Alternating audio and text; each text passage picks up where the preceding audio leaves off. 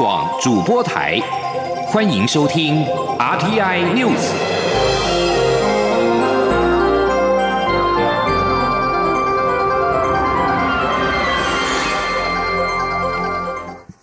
各位好，我是李自立，欢迎收听这节央广主播台提供给您的 RTI News。台湾与博流的旅游泡泡确定成型。中央流行疫情指挥中心今天宣布，即日起开放台博旅游泡泡，首航将于四月一号出发。民众需在前五个小时到达桃园机场裁剪，裁剪阴性之后即可登机。抵达博流之后不需要再检验，而全程采团进团出，行程以八天为限。记者刘品希的报道。疫情指挥中心指挥官陈时中十七号下午跟外交部长吴钊燮、交通部次长齐文忠一同举行记者会，正式宣布即日起正式启动台博旅游泡泡。陈时中指出，在绿色通道保障安全的情况下，台湾跟博流重启两国观光，即日起正式启动旅游泡泡，将于四月一号首航，以团进团出的方式，自台湾组团的旅客到达桃园机场出境时，需先在机场进行。PCR 检测检验结果为阴性者才能出发，预计需提前四个半小时到五个小时抵达机场，在航站的货柜屋裁剪，并分批送验。如果有人验出阳性，当场会立即展开疫调，相关亲密接触者需要一并隔离。至于自博流入境的团客，则需减负出发前三天内 PCR 检验阴性报告。参加旅游泡泡的旅客需要符合几项条件，返台后不需要再裁剪，但是要实施五天加强版的自主健康管理。第五天自费裁剪阴性后，改为一般自主健康管理，直到满十四天。陈时中说：“参加的人资格还是有一点点的限制，为了在防疫上面，哈，所以参加旅游泡泡旅客必须六个月内。”无出入国史哈，因为毕竟我们看大家互相相信的是说，在台湾市里面哈，在防疫上是安全的。那近两个月无居家隔离检疫及自主健康管理的情形，三个月内未确诊 COVID-19，且出发前配合机场进行裁剪，那取得 PCR 的检验阴性报告。陈时中指出，行程规划必须符合五大防疫原则，包含团进团出，行程必须避开人潮，采全程定点接驳，旅客仅限入住取得当地卫生单位防疫认证的旅馆，餐厅用餐需有专属用餐区跟适当分流。外交部长吴钊燮表示，过去一段时间，很多国家都相互开放边界，但并没有以泡泡为名。台博旅游泡泡是亚太地区的首例。央广记者刘聘熙在台北的采访报道：台博旅游泡泡正式启动。交通部次长齐文忠今天也在记者会中宣布，台博旅游泡泡的初步规划是每周两班，行程以五天四夜跟四天三夜两种形态为主。初期的规划由华航波音七三八飞机提供每周两班，也就是每周四跟每周日的服务。每班旅客人数的上限是一百一十人，每周上限是两百二十人。至于后续是否会增加航班，则会滚动的检讨。指挥中心指挥官陈时中也表示，如果出现疑似症状，在当地裁剪确诊，就必须留在当地治疗，避免移动。但是也要尊重个人的意愿。如果愿意包机返台，则必须自付费用。因此，建议旅客都要加保医疗专机险，以确保万一。政府今天宣布，台湾跟博流的旅游泡泡正式启动。博流总统会述人将在二十八号搭乘包机来台访问，预定四月一号返回博流。外交部长吴钊燮表示，会述人这一次来台属于工作访问，而非是国事访问。在台期间将拜会蔡英文总统，并依照他所希望的推广博流的观光为主要目的，妥善安排相关行程。对此，总统府发言人张敦涵今天也表示，蔡英文总统代表我国政府跟国民诚挚欢迎会述人来访，也乐见台博安全旅行圈，也就是所谓的旅游泡泡的启动。总统指出，这是会述人上任之后首次出访，也是全球。爆发 COVID-19 疫情之后，第一位到访的友邦元首，充分展现双方的深厚邦谊跟跨国合作的成功防疫模式。中国人大修改香港的选举制度，兼任民进党主席的蔡英文总统今天在民进党中常会上表示，中国以各种方式阻止民主人士进入议会，让香港的民主自由大幅倒退，无疑是弃毁“一国两制”的政治承诺。总统表示，民进党对香港的立场不变，反对“一国两制”是台湾人民朝野政党最大的共识。民进党会坚守台湾的民主自由，也会持续的声援香港。记者刘玉秋的报道。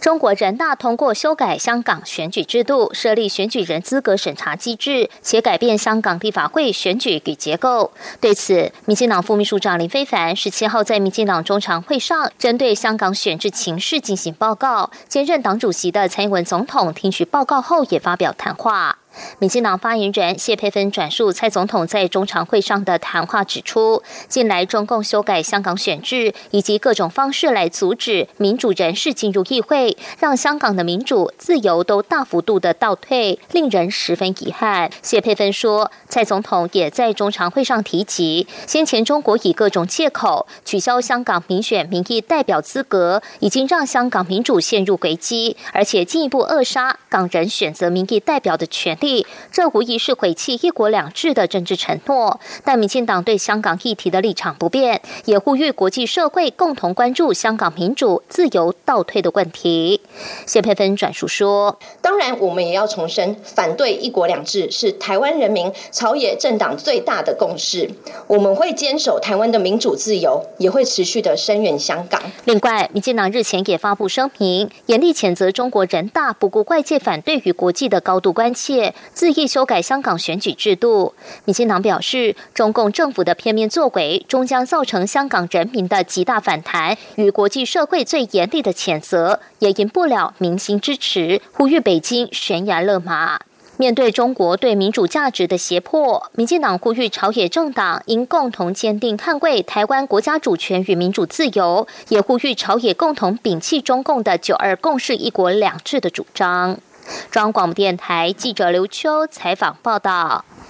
中国暂停台湾凤梨进口后两周，又推出了农林二十二条措施。农委会主委陈吉仲今天傍晚举行临时记者会，提出了五大点的反击。陈吉仲表示，中国长期寄望台湾的资金跟技术协助他们基础农业发展，表面会台，实际立中。细看农林二十二条措施，主要是中国将各省市和中国有关部会行之有年的相关补助条例整理或重新归纳，根本是新瓶装旧酒。记者陈林信宏的报道。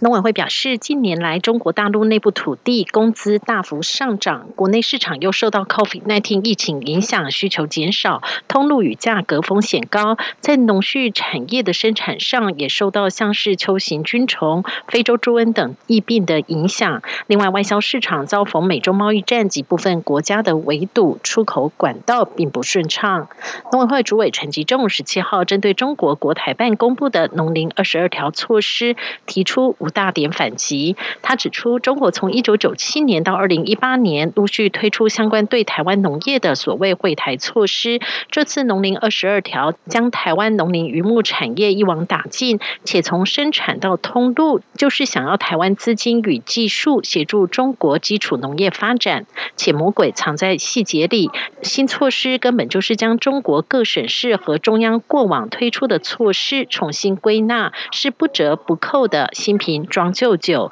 希望农民和投资人要好好留意。陈吉仲说：“范围包含土地的取得，到整个甚至后面的加工，甚至通路，还包括所谓的相关的标准要不要一致，甚至包括所有的物流，还有所谓的乡村规划，一二三级产业的发展，等同是把农业的生产到。”公路里面无所不包的全部都放在这里面，当然还有包括我刚刚讲的农机具的这个补助等，那林林总总就是二十二条的这一个优惠的措施。陈其仲也指出，中国的农业补贴措施尝试时间短暂，取得不稳定，审批不透明，且有政策落实的不确定性等，呼吁投资人应该注意在中国进行农业投资的各项风险。至于中国选在暂停进口台湾凤梨后，又推出农林二十二条，农委会也再次喊话，希望中国依照海峡两岸农产品检疫检验合作协议等正式机制，展开协商对话。是谋两岸人民的福利。中央广电台记者陈林信鸿报道：中油桃园观塘第三液化天然气接收站的建制遭逢真爱早教公投的挑战。经济部长王美花今天在立法院答询时明确指出，如果三阶无法如期的新建供气，对二零二五年能源配比的设定，绿能两成，燃气五成，燃煤三成，势必会有影响。尤其是燃气的比重将会减少，燃煤将会增加。至于实际影响比重会多少，则要再精算。记者谢佳欣的报道。真爱早教公投联署破七十万，成案几率相当高。立法院经济委员会朝野立委十七号也多关切此案。经济部长王美花答询时指出，若公投成案并且通过，在公投通过的两年内，一定要尊重公投结果。王美花并坦言，若三阶盖不成，无法如期对大潭电厂八九号机供气，两部机组占整体供电能力的百分之六，影响会很大。且二零二五年设定燃气占比五。成绿能两成，燃煤三成的能源配比也到不了。他说：“假设盖不了，你二零二五燃气达到百分之五十，绝对是没有办法，对不对？哎，不会到不了，对。大概会到多少？呃，会燃气的部分大概会减个好几趴，对。有没有比较？我还没有细算，对。但是就整个这个呃大潭的影响总备用量是六趴了哈。那到底会影响燃气占五十趴里面的多少？应该也是所谓的六趴的概念。王美花强调，要建制新机组或是。让三阶换地方新建都需要时间，没有六七年是做不出来的。目前三阶确实没有替代方案，对经济部而言，提早盖好才可以赶快减煤。王美花稍后受访时也强调，三阶若盖不成，对于二零二五年能源配比实际会有多少影响，仍要细算。中央广播电台记者谢嘉欣采访报道。美国国务卿布林肯跟国防部长奥斯汀的亚洲行程今天已经抵达南韩首尔，预计将和南韩官员举行会谈，双方将加强合作，以抵抗日渐强势的中国以及拥有核武的北韩。南韩是布林肯跟奥斯汀两人就职后首度海外出访的第二站，和第一站日本一样，都是美国在亚洲的主要安全盟邦。美国国务卿布林肯今天稍早在跟日本媒体举行圆桌会议时表示，中国正在采取咄咄逼人和压迫性的行动。他举出中国在亚洲国家有争议的南海海域所从事的诸多动作，以及对台湾的姿态，非但没有降低区域的紧张情势，反而是升高了区域的紧张情势。美国警方表示，位于乔治亚州不同地点的三家 SPA 按摩馆，十六号遭到枪击，造成八个人死亡，当中有六个人为亚裔女性，其中有四个人是韩国裔。亚特兰大新闻宪政报指出，位于阿克沃斯市附近的杨氏亚洲按摩馆有四个人遇害。亚特兰大警方另外也证实。位于亚特兰大东北部的黄金按摩水疗馆跟芳香水疗馆也有四名女性死亡。警方表示，这四名死者都是亚裔。而韩国联合通讯社则报道，南韩外交部今天已经证实，八名受害者当中有四个人是南韩裔。当局也证实，二十一岁的男子朗恩是全部三起枪击案的嫌犯。在这一波攻击发生之际，美国境内针对亚裔的仇恨犯罪正在不断的升高，令许多牙裔美国人紧张。最近的这一波枪击案立即引发各界的担心，牙裔人士所经营的事业可能已经沦为遭到蓄意攻击的主要目标。这里是中央广播电台台湾之音。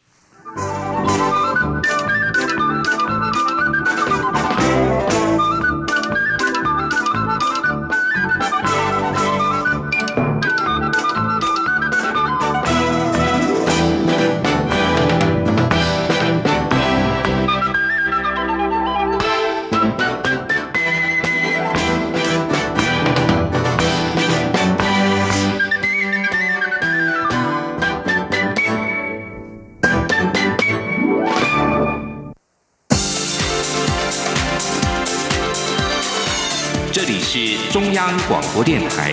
台湾之音，欢迎继续收听新闻。欢迎继续收听新闻。台湾与博流的双向旅游泡泡正式形成，预计四月一号首航，成为亚太地区互开边界的首例。对此，台湾旅游业的龙头雄狮集团今天表示，目前。预约到博流旅游的人数已经破了四百人，也希望博流总统三月二十八号来台时，能够多点时间体验台湾的风光，并将台湾之美介绍给博流人民。记者吴丽君的报道。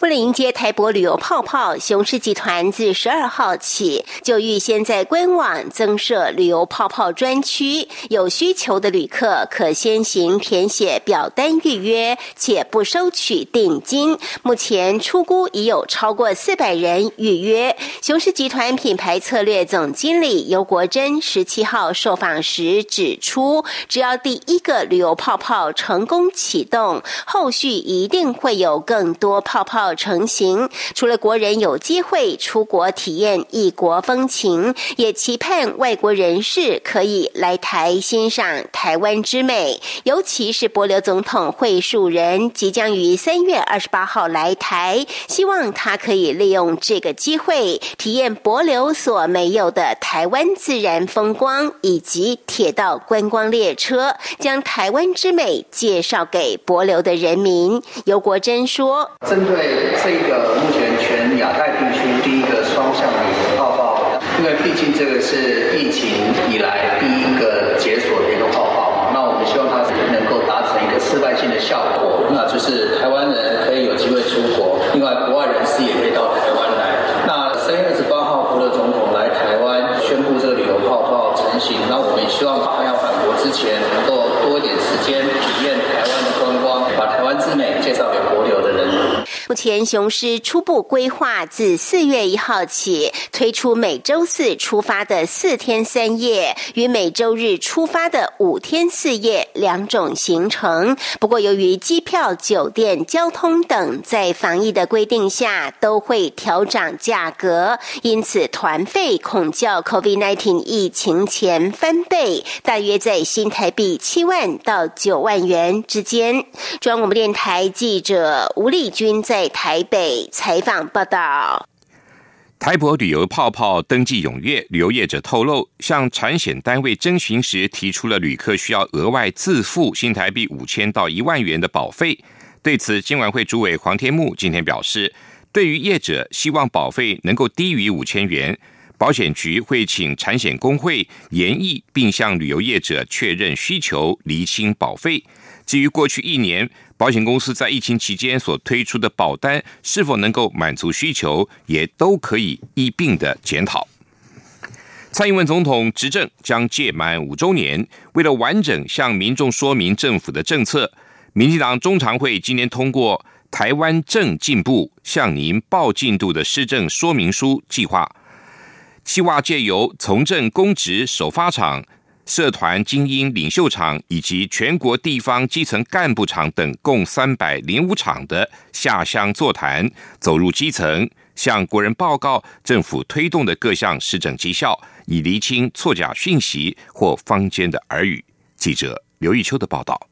真爱早教与重启核四等公投案近来成为朝野攻防的焦点，进而引发绿营基层焦虑。民进党决定启动组织巡回座谈活动，辟谣并说明政绩。民进党中常会十七号通过台湾政进部向您报进度施政说明会计划。民进党发言人谢佩芬表示，因蔡英文总统领导的执政团队将届满五年，民进党党中央拟借由从政公职首发场、社团精英领袖场。以及全国地方基层干部场下乡走入基层，向国人报告蔡总统与民进党执政团队目前推动的各项施政绩效与进度，并且会以口语、以平面的文宣、以影片等各种不同的方式呢，说明我们重要的施政议题，让我们基层的民众和社团的干部也都可以充分的了解现在政府在各项议题上的施政的进度。那也可以借这个机会呢，厘清一些因为网络错假讯。讯息，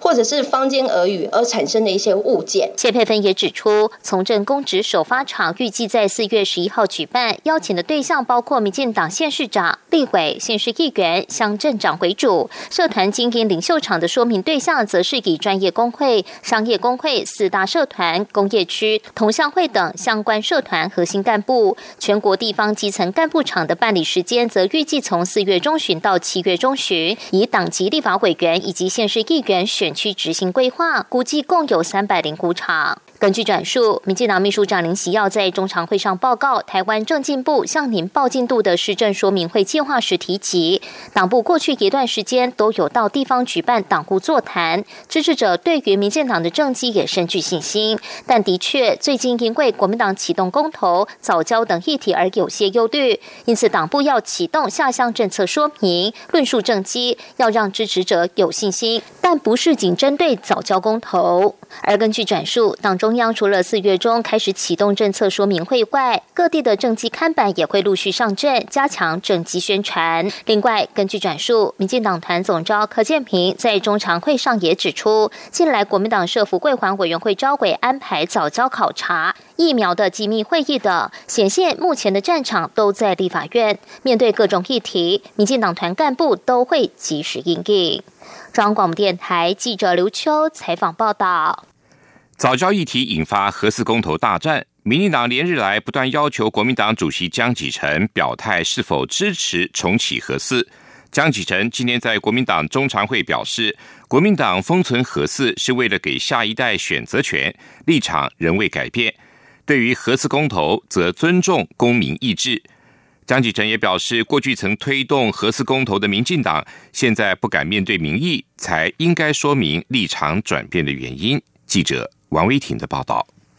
早教公投引爆朝野核四大战，民进党不断追问国民党主席江启臣是否支持核四落脚台中，以及是否支持重启核四。江启臣十七号在国民党中常会表示，国民党执政时期封存核四是为了给下一代保留选择权，这个立场仍然没有改变。他说，民进党过去曾经推动核四公投，但是现在不敢面对民意，才应该说明立场。转变的原因，江启臣说：“我们更要再次提醒执政的民进党，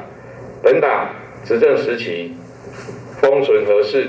是为了在未来有需要时给下一代保留选择权。这样的立场至今没有改变，反倒是过去曾经推动核四公投的民进党，现在却不敢面对民意，不愿意相信人民的意志。”才应该要说明自己立场转变的原因。江启臣表示，民间团体发起的核四公投已经成案，国民党尊重民意的决定，由人民决定核四的去留，也期待执政的民进党正视人民的决定，更要因应各项可能，提出稳健的能源政策，不要将问题丢回给在野党。国民党中常会今天也邀请前内政部长李鸿源就水资源利用发表专题演说。李鸿源表示，现在不能再谈开源，应该要谈节流。他不认同新建海水淡化厂，因为环境代价太高，而且需要时间。反而应该盖污水处理厂，成本较低，也比较有效益。江启臣听完后才是，缺水缺电的问题牵一发动全身。国民党在中央虽然没有执政。但是执政的十四个县市应该要规划、思考政策方向，提出论述，让地方政府走在正确的道路上。中央广播电台记者王维婷采访报道。国际半导体产业协会今天指出，企业使用绿电将成为全球的趋势，呼吁各界超前部署，并提出三大建言。尤其绿电的供给跟需求有落差，建议交易机制应该透明化。记者杨文军的报道。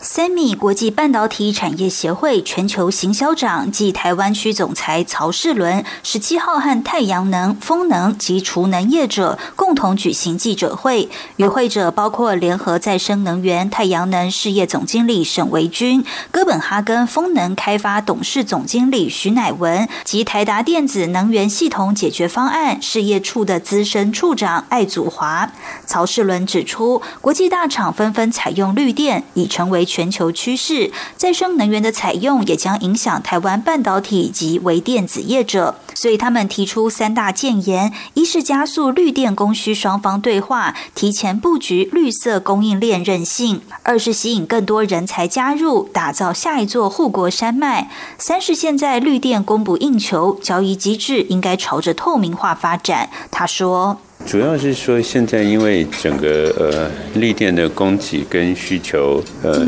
产生一个不平衡的一个状况，所以我们也希望就说，当然呃现在政府也在推动这个所谓的这个绿电交易的平台，那等到它这个呃让得更顺畅之后，我们相信说这个价格应该会有比较明显的一个资讯的揭露，那这对所以呃使用者来说会是比较大的帮助。艾祖华则指出，随着再生能源占比提升，电动车逐渐成为显学，强化电网韧性和能源使用效率更为重要。储能系统的发展将能调节与调度电力，可以帮助绿电永续，并优化智慧电网能源管理。艾祖华也提到，德州冰风暴也让全球所有电力公司思考储能的重要性。他也透露，目前已跟台电开会讨论废弃电厂转型成储能电厂的可能性。中央广播电台记者杨文君台北采访报道。人道组织红十字会跟红星月会国际联合会今天指出，在过去六个月，有大约一千零三十万人因为气候的变迁引发的洪水跟干旱等事件而流离失所。其中大多数人是在亚洲。联合会指出，在同一个时期，另外有大约两百三十万人因为战斗冲突而流离失所，显示现在的境内流离失所现象绝大多数是由气候变迁引发的。联合会亚太移民跟流离失所协调员布兰特表示，尽管这项数字涵盖了二零二零年九月到二零二一年二月的六个月。依然凸显了跟气候有关的流离失所正在加速成为全球的趋势。根据这份报告，过去六个月因为气候造成的境内流离失所者大约百分之六十在亚洲。继续为您报道今天的前进新南向。前进新南向。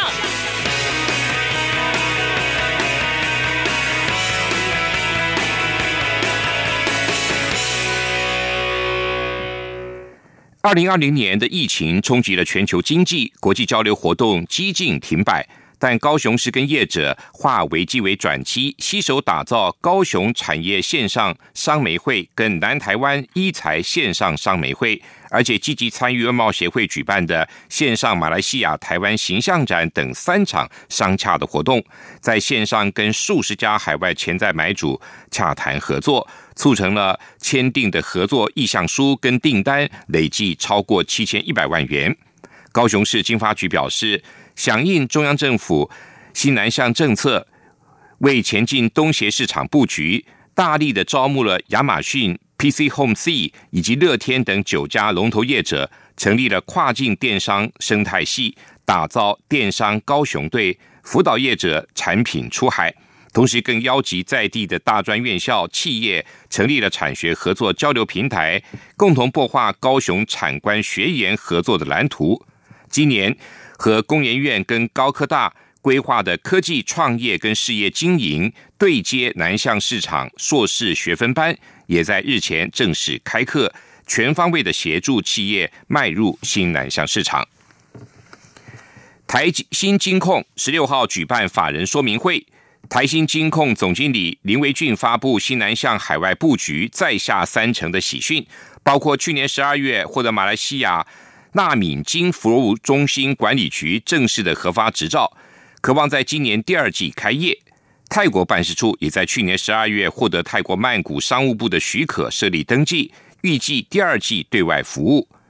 越南隆安分行仍持续的积极深设中。林维俊指出，未来东南亚的新据点都设立之后，将和海外分行串联，提供客户最佳的全方位的国际金融服务，并且达到逐步提高海外获利占比的目标。今年纯网银陆续的开业，台新银行总经理尚瑞强也认为。乐见市场良性竞争，并将持续优化各项的数位服务，深化客户的体验，迅速提供特色产品，提升客户的粘着度。以上新。